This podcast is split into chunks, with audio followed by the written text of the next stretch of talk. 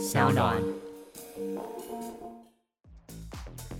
所以有人说一年内呢，就就根据历史资料啦，就一年内它可能会创新高，然后再过半年左右，它就会跌破一个呃，你可能会很痛的一个价格这样。那我们现在是二零二四的话呢，二零二四年那就是三点一二五啊，就是说比特币。如果你作为账本的管理员，或者你用挖矿的方式，就是所谓的算力去跟他竞赛啦，你如果赢的话，你就有机会得到三点一二五颗呃比特币。那意思减半的意思到底是什么呢？你就想象，呃，如果大家都还是用钻石戒指在结婚，啊，可是钻石的产量逐年减半。那物以稀为贵嘛，所以你就得要用更贵的价钱去买钻石戒指来结婚，或者就是用同样的价钱却买到更小颗，哎，对不对？好，就是这种感觉啦。科技创新娱乐，各种新奇有趣都在宝博朋友说。嘿，你听宝博朋友说了吗？Hello，欢迎来到宝博朋友说，我是葛如君宝博士。告别二零二三年啊，这一年也发生了不少大小事，有好有坏，有失望也有成长。不知道这一年来你过得还好吗？无论如何，我们又来到新的一年啦！啊，面对无限可能的二零二四，今天这集宝博除了要来聊聊自己的心得和看法，也要再来一个年度大预言时间啊！诶，首先回顾一下二零二三年发生的大小事吧。哈，区块链啊，在进入了无限的熊市哈，但是竟然在年底的时候呢，呃，算是咸鱼翻身哈，在短短的好像三个月内吧，好像涨了一百五十 percent 之类的哈，从本来可能不到两万块美金啊，那我跟太太说，哎，距离很多人喊的十万美金还很远呢哈。然后变成三万美金的时候呢，诶，变成三倍啊，变成四万美金的时候变成二点五倍啊。那现在我们录音的时候，正在前往五万美金的路上啊哈。那大家听到的时间，说不定诶，又出现一些新的变化了。那如果要我总结二零二三年的整个心得感想呢，我个人觉得就是三个字。变变变啊，变变变哈。嗯，我想二零二三年算是 Chat GPT 还有新的人工智慧 AI 呃 Mid Journey 呃的一年了哈。呃，说不定这个时代杂志啦，或者是什么词典公司啊，要推出这个年度关键字哈。我估计什么人工智慧啊、AI 啊、呃 Chat GPT 啊，哈，都是可能的备选关键词啊。那所以大家都在人心惶惶的去思考这个新科技可能会为社会带来怎么样的冲击，而且以前觉得很遥远。呃，我在念书的时候，AI 还是一个书本里头的知识。我从台大毕业到起点大学去就学的时候，我的老师还搭着我的肩膀说：“呃，这个不要太相信电脑啊，电脑还不了解我们的世界啊。”那但是二零一四年我在起点大学刚好就呃上了一门课，就学这个所谓深度学习的人工智慧。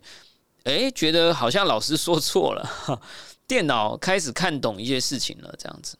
那没想到，在这十年之间，呃，一个从实验室里都有点怀疑的，呃，这种所谓让电脑认得事物，甚至可以创造事物的这件事，竟然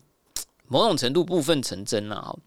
那甚至不只是成真，而且它还成熟，然后变成我们打开一个 App，甚至是上网不用下载 App 就可以使用的东西啊。我觉得这还是一个让人非常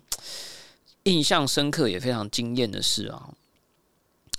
那我觉得大家千万这个时间点绝对不要忘记的，就是如果你在二零二三年的这一年，你针对呃 AI 好了哈，你有多大的惊讶啊？你就要记得，在二零二四年这个惊讶可能会是十倍啊，是十倍。科技跟 AI 是没有在睡觉跟休息的。在我们录音的时候呢，有成千上万的工程师正在努力让 AI 变得更聪明，甚至连 AI 自己都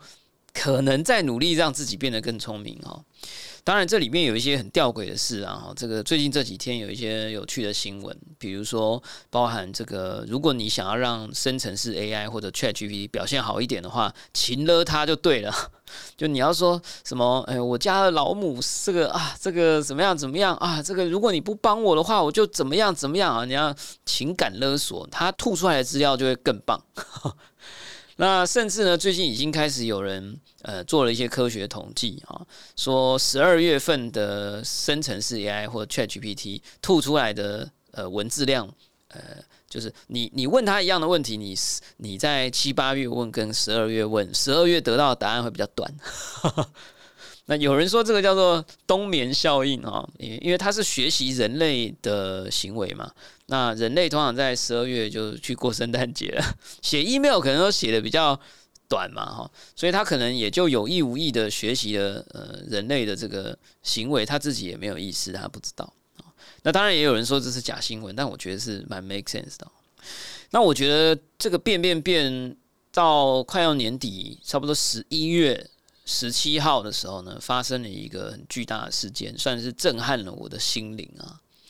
我不知道我在节目里也常常讲啊，我最近又把它捞出来，把那个时间点又列好了以后，觉得还是非常的呃，不能说难以平复哈，而是说还是觉得非常 amazing 哈，然后非常 surprise。十一月十六号的中午，呃，Sam Altman 收到了一封。讯息说隔天要这个应该是晚上了哈，晚上收到信说隔天中午要 con conference call。那十一月十七号也就是礼拜五的中午，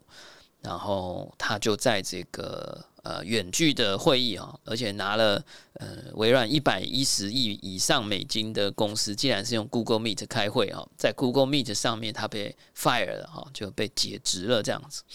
那接下来到从十一月十七到十一月二十二之间呢，呃，发生了非常多的事情，就是他多次进出这家公司啊。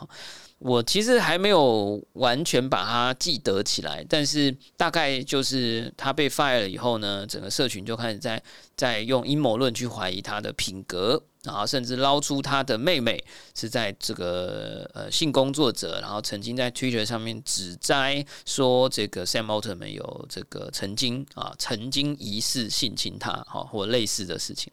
那大家就开始挖他的这种各种。呃，疑似不堪或者是有瑕疵的过去这样子，那试图去猜说为什么他在这个迅雷不及掩耳的时间之内被 fire。那我觉得那个过程其实是非常可怕的，全球乡民跟网友在起底一个人这样子。那接着呢，就发生什么？七百七十位员工有七百位共同联署，还是七百零五位联署说希望他可以回来？然后后来他还是被 fire 了。然后之后这个呃微软说要不花呃一兵一卒就这个 resolve 就是解锁掉 OpenAI 这家公司，等于直接。吞并他的 CEO 加他的员工啊，大家又开始妖魔化这个微软的做法啊。那微软只不过讲了一句话，说欢迎 Sam Altman 来我们公司上班啊啊，甚至可能也开出正真的开出了一些条件然后，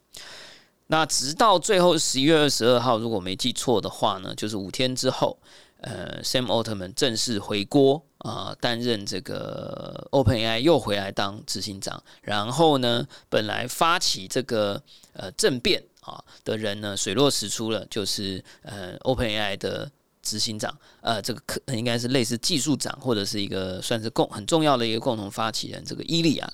那伊利亚呢认错哈，说他很抱歉啊，他发起了这个参与发起了这个变动，然后董事会啊，目前好像正在重组当中这样子。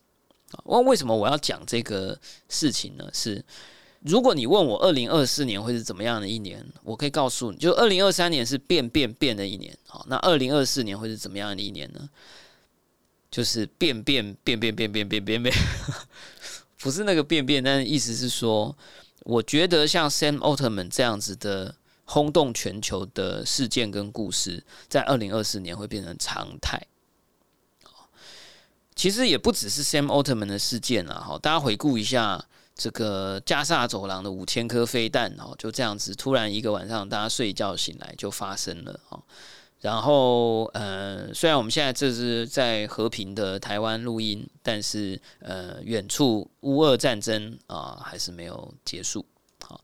那这些事情发生的时候都是全球愕然哈，然后就是非常就是觉得。好像觉得可以理解会发生，但是不能理解为什么就这样发生了这样子。然后，呃，这个拜登啊就这样子一边左拳右拳，然后呃，好像跟这个某个大国在吵架，然后呃，一瞬之间又突然搭个飞机又握手了这样子。更不用讲了哈，这个二零二四年的十一月吧，如果如果没有记错的话，是美国总统大选哈。那目前的这个状态看起来是，呃，目前啦哈，我们这个政治不太做预言啊，因为我觉得这个时代不要讲企业啦，企业都预言不了了，更何况政治哦。呃，那但是至少目前为止呢，这个非常戏剧性啊，而且这个媒体认为很有看头的川普啊。卷土重来中啊，卷土重来中啊。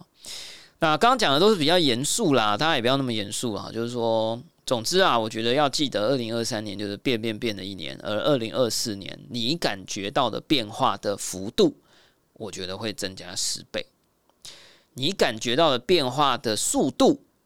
或频率，就是那个同样的变化的频率，就是说，哦，你觉得 Sam Altman 很可怕嘛？对不对？啊，至少我啦，我觉得很可怕。它一年就发生了这一次，啊，一个全世界关注的公司有了这个这个六级地震的大震荡，那明年就发生十次，啊，明年就发生十次，我觉得这是我的一个大的方向的预言，就是变动的频率或者是幅度都会增加，而且可能是十倍的 scale，好，所以大家一定要放宽心，就是所以为什么要听我们的节目呢？就是。我们会用各种的资讯跟知识去扩大你的这个脑容量或心智的容量了。那呃，我理解啊，很多这个千万粉丝都说，呃，听宝博节目很很 QQ 啊，就没有办法一边运动，也没办法一边工作啊，呃，勉强可以开车。对啊，因为就是因为你听着啊，觉得这个资讯量很大，就开的慢一点嘛，也比较安全哦。好，那如果真的是要展望二零二四啊，来做个新年新希望或者大预言的时间，我到底会说些什么呢？我刚刚已经讲了第一个大预言啊，就是说这种像 Open AI 这种大地震呢，我觉得在明年就是常态的了哈，就是时不时就给它发生一下这样，不管从企业到呃社群到甚至政府国家啊。你的身边啊，我觉得这个大家真的是要做好准备啊，甚至是你自己啊，甚至你自己啊，宝博自己就发生了巨大变革了哈。好，这个我们先不讲。那当然，我相信也很多这个宝朋友说的千万粉丝啊，也非常关注的这个区块链市场的发展。呃，我觉得至少我们现在录音的时间可以说是好消息啦哈，以太币来到两千一百九到两千两百二十之间美金，那比特币呢应该是在四万以上，而且呢，明年呢好像美国政府又要大撒币了哈，据说今天还是昨天哈，这个说出来是消息是明年有可能会降息三次哈，所以降息就代表。这个政府鼓励你不要把钱放在银行了啦，哈，就你要拿去花，好，不然你放就你要拿去呃运用啦，那运用的话，这个钱就会流通这样子。那它可能呃，总之它会是一个一连串的反应。那二零二四年呢，一直是我天天都在期盼的一年。为什么呢？因为很现实啊，就是比特币每四年一次的减半又来啦，啊，又来啦，啊。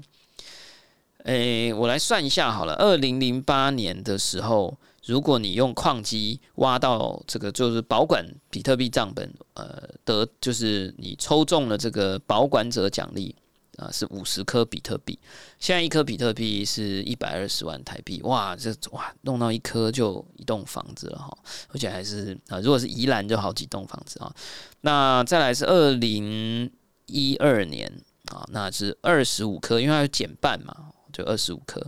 当然啦，哈，二零零八年的五十颗比特币可能零点零一美金都还不到，好，所以那个时候就是大家就是好玩的。到了二零一二年呢，估计可能已经有曾经快要触碰到一百美金左右吧，我猜。但是你看嘛，二十五颗也不过就是两千五百美金，七万多块。二零一六年又是第三次的减半，这个时候来到了十二点二，哎，十二点五，十二点五。十二点五克，就是说，如果你抽到啊，那再来就是二零二零，也就是比特币站上六万美金的那一年，啊，那那一年呢，就是六点二五，六点二五啊，减到六点二五啦啊。那之后呢，就是通常啦，有一个说法，就是说，呃。在减半之后的一年内会创新高，哎，我们没有任何投资建议哦，哈，然后而且我们只是在闲聊啊，然后我只是在讲过去曾经发生的事情哦，没有做这个部分，请不要把它当预言，好不好哈？所以有人说一年内呢，就就根据历史资料啦，就一年内它可能会创新高，然后再过半年左右，它就会跌破一个呃，你可能会很痛的一个价格，这样。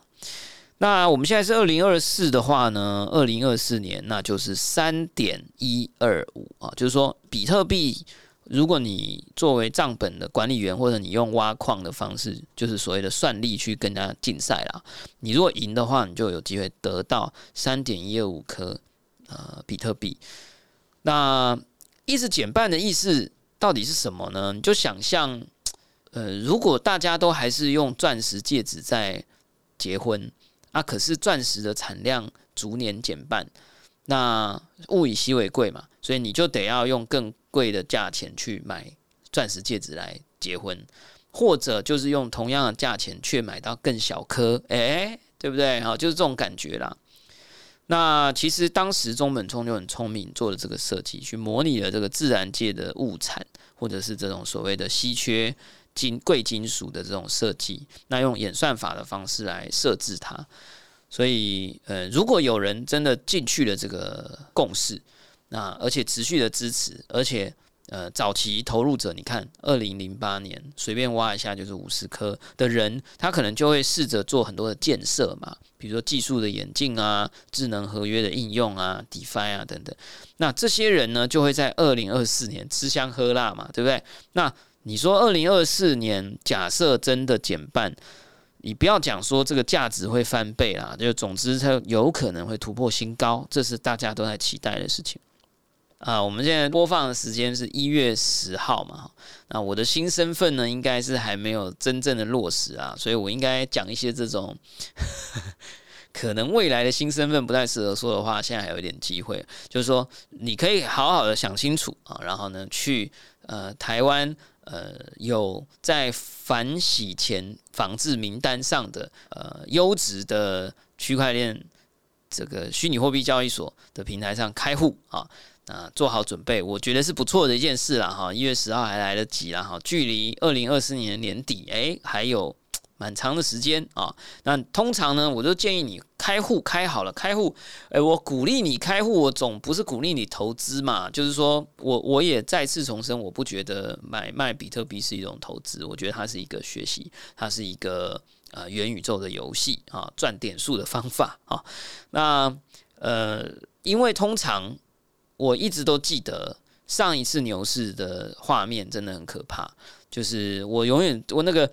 那个某个交易平台的 A P P 画面都一直烙印在我的脑海里啊，这个三千美金，然后我就跟朋友说：“哎，三千美金呢？在五千美金？哎，我说五千美金呢？”这个八千，然后它就是它就是这样一直往上，很可怕，但真的非常可怕。那那个时候你会进入一个非常怀疑跟犹豫的状态，然后你会想说，我会不会太晚去开账户了？然后你就会一直愣在那里，然后你接着你就会等着它发生，而等着它发生，因为你没有开户，所以你什么事都不能做，这样。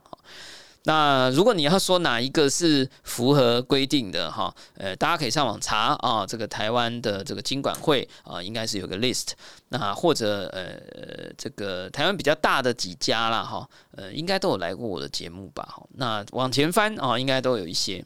那也有人会问说，那以太币呢？哈，那我还是要讲，就是说以太币是一个就应用的代币啦，哈，所以。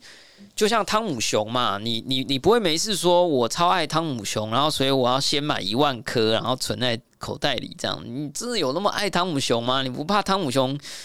就不红了吗？对不对？哈，你也不会说我超爱迪士尼，所以我为了未来的一百年都可以用同样的价格去逛迪士尼，然后你先买一百年的票。我觉得这个这不是很 make sense 啊。所以我觉得以太币有一点像是汤姆熊代币或者是迪士尼的门票。我觉得它很棒，我也非常喜欢它。但是如果你不想要每天去关注价格或价钱，然后你就是呃，就你想要真的就只是嗯，就我刚刚讲的，就是收集未来元宇宙世界的点数啊，官方点数，可能的官方点数。我觉得 BTC 还是一个比较不用花脑筋的东西，这样子。那呃，也有人问说，那 ETF 呢？啊，比特币或以太币的 ETF 会不会通过呢？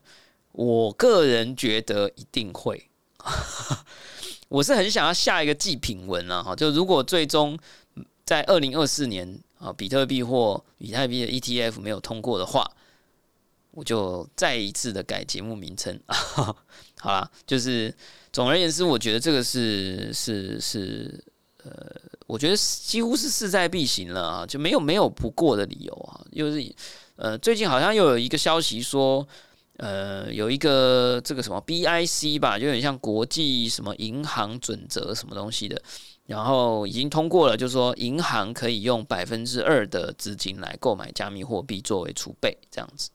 当然，我还没有百分之百的去呃 triple check 这件事，但看起来很像是了。那据说中央有一些中央银行也会用这一份守则来运作啊，有一些人是这样讲的。好了，那接下来就是没那么窄的大预言呢，其实也蛮窄的哈。那我就一个一个很快的讲啦哈。啊，一个就是 Tesla 机器人，我觉得在二零二四年应该会进入一个非常令人惊艳的成果，就是它的动作或者它的背影，可能会让你完全看不出来它是一个机器啊。那这个这个礼拜试出的一个所谓的第二代的 Tesla Bot。就已经，你如果只看他的手，你真的会觉得他是一个人类的手，我觉得非常可怕，非常厉害了。那另外呢，关于这个特斯拉系列或者是伊隆马斯克系列，还有两个预言哈，都是我的愿望啦，不能说预言。一个是那个 Power Wall 哈，就是那个居家厨电的系统呢，现在在台湾已经开始登记了哈。我们我们不是他的代言人啊，我纯粹只是粉丝啊，我已经登记了啦。那呃，感觉就是发生一些天然灾害或者是地缘政治关系的意外的时候，我觉得家里有一个可以储电的东西还是不错的哈。就 Pro Wall 应该是明年会上线的感觉了，至少现在已经开始登记了。然后呃，Cyber Truck 啊，我真的是超想要的，就是你看在这个呃这个生化危机的年代哈，加上这个地缘政治啊这个的年代呢。啊，我觉得有一台防弹的啊居家汽车，好像是一个蛮不错的 idea 啦。啊，又可以露营啊，又可以干嘛？所以我是绝对啊，这个非常非常关注它在台湾上市的时间。美国已经出货了啊，美国已经出货了。再来呢，就是我预测啊，我预测明年的 AI 在前半年会降温。啊，会降温，但我觉得这个降温并不是它真的发展变慢了，而是呃，这个 AI 大乱斗一开始要掀起战争的这个动机减弱了啊，就是说，反正战争已经开打了嘛，就是你前几天你会很关注这个战争啊，你可以拿你自己在一开始如何关注俄乌战乌俄战争，然后一开始如何关注加沙走廊。那你再回想一下，你现在还很关注吗？啊，那你就可以知道说，就是这个战争到一一定的时间，它可能还是如火如荼，但是大家的关注可能会降低，而且企业可能会用更有节奏、呃，更谨言慎行、更更有策略的方式在推动这个技术了。所以我自己的预言是，它会看起来降温，但我认为，呃，到年底。就是下半年可能还是又有一波哦，又有一波，就是恐惧也好啦，兴奋也好啦，紧张也好啦，我觉得会有哈。那我自己个人啊，没有喊单哦，哦，这不是任何投资建议啊，这是技术的兴趣。就是我之前在应该前几集吧，我一直都在说苹果在 AI 的领域在憋大招啊，憋大招。那到底憋大招憋了什么时候会放出来啊？呃，其实它现在放出一点点了，就是它的呃这个 Mac Studio 几乎已经变成 AI 研究领域里面人手一台哈。我今天在华的录音的时候，这一天划我的脸书的时候，才看到台大的这个洪世浩老师实验室买了八台了哈。你要知道，如果你念过资工系或资工所，你在那个研究室里头是很少会看到 Mac 的啊，OK？那现在呢是几乎所有清一色有在玩什么大语言模型啦、大什么模型的啦，哈，Mac 都变成了一个可以考虑、善加考虑，甚至是直接冲去手刀购买的选择啊。那我觉得这是一个 big thing 哈，这个是一个呃大家还感受不到的大事哈。那呃，原因是因为它的记忆体 GPU 能够调动的记忆体非常大哦，可能到一两百 GB。那变成这个阿仔开发者，或者是人工智慧，甚至是人工智慧的开发者，它会变成一个非常非常 powerful 的 tool 或 platform 平台。是啊，我自己是非常看好啦，因为你看现在才二零二三年，我录音的时候还没到呃二零二四，但现在大概是一月份，我估计可能又有一些进展。那我觉得他算是很早就开始准备这条路线啊，所以我觉得通常你已经看到他，知道他这个，当你知道他的策略，而且他的策略没有失败的时候，他就几乎一定会成功了，因为他内部一定有很多还没有推出、还没让你看到的这个同一个策略的一些产品或者服务在后面哈。所以我是非常期待。那当然呢，二零二四年还有一个巨大事件一定会发生，就是苹果的空间运算装置 Vision Pro 将会呃，就是 available 啊，这个就是可以买得到啊。那我自己的预测大概是上半年应该在美国呃或者其他几个非常少数的国家可能可以先买得到，台湾。哎，好像也不能说没有机会哎哈。呃，目前我们录音的时间呢，苹果有在用这个机器做测试的实验室，大概有几个地方：上海、呃，伦敦、呃，日本，可能还有 San Francisco 哈。就是所以没有台湾，哎，有点可惜。但是据说上半年可能会有一些呃，好，我就不要透露了。但总而言之，就是呃，上半年我觉得在这些可能英国、美国、日本。几个主要国家可能买得到，那呃，我觉得这个台湾或者是其他的地方，呃，就有可能会晚一点。好，那圣诞节就如果圣诞节没买到的话，估计就会是二零二五年的上半年了啦。好，但是我觉得这个东西很有趣，大家一定要关注。我觉得一个平台每隔十年左右的一个十到二十年的一个革新。我觉得 Vision Pro 非常有机会，因为它的开发环境做得非常的好，然后它的相容性也做得非常好。呃，如果你是以前是公司做 iPad 的软体的话，你几乎可以无痛的把它转移到 Vision Pro，就是它的这个眼镜啦。当然，他不想把它讲成是 VR 装置，他说这个叫做空间运算装置 （Spatial Computing） 啊。那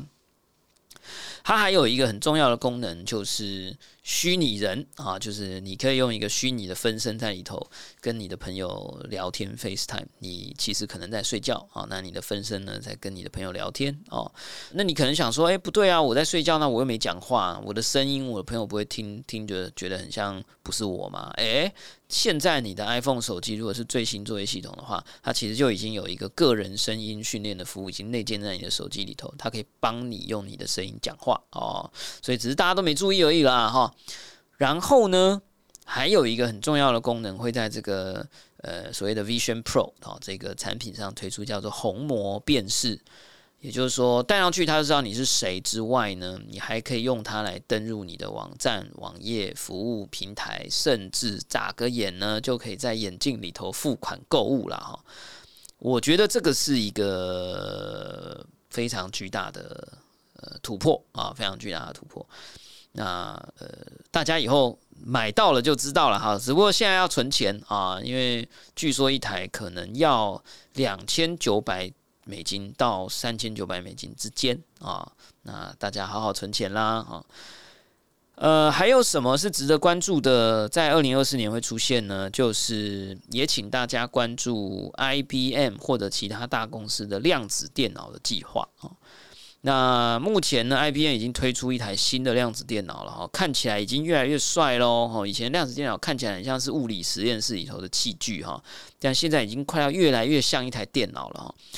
刚刚这句话你听起来可能觉得很奇怪，但是大家可以去看那个呃图灵啊。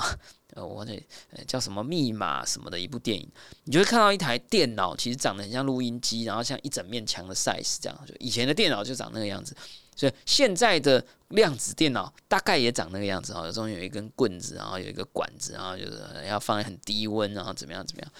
那假以时日，它就会又回到我们的口袋里头了哈。呃，我觉得。嗯，这个也是。如果你很关注科幻类的先进科技的话啊，你可以关注这件事。好，那还有哪些预言呢？啊，快要到底啦，好，快要到底了。再讲下去，好像这个起点科技都要在二零二四年一次发生了，但也差不多了啦。我看，好，呃，最后两个跟科技比较有关的预言，一个是生物科技啊，就是以前提出 CRISPR-Cas9 的一个呃一个教授啊，一个这个很厉害的教授。他又在 TED Talk，他本来呼吁停止这个基因编辑技术的研发啊，因为如果有基因编辑技术，你就可以在呃小孩就是还是胚胎的时候，你可能就可以把它编辑、复制贴上啊，这个跳得高啊，跑得快啊，这个啊看得远啊，这样，然后你就会变成一个超人小孩这样。这其实是有很多社会道德问题还没解决，所以他那时候就说可不可以先不要这样子。但是他现在又出一个新招了，因为他总是研究 paper 还是要继续发嘛，所以就怎么办呢？所以他现在好像是变成是说，呃，他把基因编辑技术用在细菌啊的身上，然后让细菌变成一种，嗯，你就想象以前我们吃那个什么益生菌啊，或者是一些呃，现在有一些细菌疗法什么的哈。啊，我不是这方面的专业哈，大家要自己求证啊。那他的说法是说，他现在可以改基因改造这些细菌，然后让细菌在我们的身体里做一些特定的事情，那会让我们变得很健康啊，好像类似这个意思。那我觉得这个。转弯也是转的蛮不错的哈，就是说，哎，我没有改造人哦，哦，我是改造细菌哦，哦，那细菌去改造人，那不是我们的事哦，这样啊，我觉得有点这个感觉了啊，我觉得也是转弯转的蛮好的。那另外呢，Space X，呃，这个一直没有成功的这个巨型火箭啦，哈，就是这个筹载火箭，就是很很重的啊，可以运这个 Tesla 汽车到火星的。我觉得二零二四年应该会成功啦，哈，应该会成功啦。那如果要成功的话呢？我觉得以以 Elon Musk 的速度，哈，把一台 Cyber Truck 发射到火星上，哈，指日可待哦。有可能就是二零二四年，哈。感觉就是在圣诞节的时候哈，然后他就在上面放一个假人，然后上面戴圣诞帽哈，然后就发射到火星，然后再来给你来一个火星直播这样，然后 Cyber Truck 在火星上自动诶，所以它防弹很可能不是为了防人类的子弹哈，可能是为了防火星上的榴弹或者是一些呃还有那种宇宙射线之类的。好了，最后呢来一点严肃的啊，来一点严肃的啊，就是我有一个奇怪的预言啊。我觉得二零二四年可能有一个国家会消失，好，那我就不说是什么国家啊，大家想一想，你觉得哪一个国家会消失？其实有蛮多 candidate 的哦，或者我觉得二零二四就算它不消失，它可能也会好像要消失了这样哈。那这个讲起来是，你也不能说难过或不难过啊，这个世界就是一直变嘛，就是没有停下来的一天。啊，就不可能三千年后，呃，地表上的权力分配或者是呃国族的分配还是一样的嘛，对吧？哦，所以我只是觉得，二零二四到二零，呃，就是接下来的这几年，我觉得就是会有很多我们在过去这个十年之间觉得不会发生的事，我觉得就刚好就会在接下来这几年发生。那。我有一个比较烂的预言哦，就是我觉得台湾的邦交国可能会加一减一，好烂啊！就是就是感觉有人会跟我们切八段啊，但我觉得我是比较乐观啊，我觉得还是会有人这个新的新朋友啊，可能会有新朋友，我觉得这也会在二零二四年，OK。但这这两个是一组的哦，哈，就是可能会有某一个。国家或主权的消失，但也有可能台湾的这个邦交会加一减一啊啊！我觉得这个就严肃了，我们就不讲了。但总而言之，就先留个记录嘛，对不对啊？这个我觉得现在大家就要流行留记录啊，因为有人说呢，如果你每天在 Twitter 上面讲一个未来的预言，每天哦，哈，所以一年就有三百六十五个 预言，你只要不要太夸张哈。基本上呢，你可以在三年后，你就可以成为一个预言家哈，因为大家就可以说哇，你二零二四年就觉得什么什么什么会发生这样哈，所以我现在也想要这样啊。好了，那最后呢，就是还有一个预言呢，就是台湾的国会 如果有国会立法院啊，会越来越先进呐哈。为什么呢？因为 因为可能会多一，呃，不是多啦，就是说。可能会有一些新的声音嘛，对不对？好，那宝博呃也在这个，我不知道这个千万粉丝应该到这个时间点可能已经听说了，那我就很快的讲一下了，就是接下来呢，二零二四年宝博士葛如君将会有一个公众的公众参与的身份啊，作为一个人民公仆的角色。啊，这个目前是属于不分区立委的被提名人啊。录音的时候还时候还是被提名人，呃，大家听到的时候应该也还是被提名人了哈。那鼓励大家要走出门投票啊，投你所爱，爱你所选这样子哦。那呃，然后如果一切顺利，那我就多了这个公仆的身份了。那也会希望能够把我们宝博朋友说两百多集一直在。呃，讨论的各种对新科技的关注啊，还有可能对社会的影响啊，还有大家在数位的时代、跟数位的生活、跟数位的工具，还有数位的平台，呃，有关的事物呢，我们都希望能够再多花一点力气来关注哈。呃，这个唐凤政委哈，现在是部长嘛哈，那。他说：“以前他在创居领呃，在发起或者是参与居领 V 的时候，他就说不要说你呃没有人，你就是那个没有人哦。那我觉得接下来我会很关注数位人啊，就就是很好几个人的意思哈，就是说我我们不只要关注没有人关注的事，我们要关注数位人，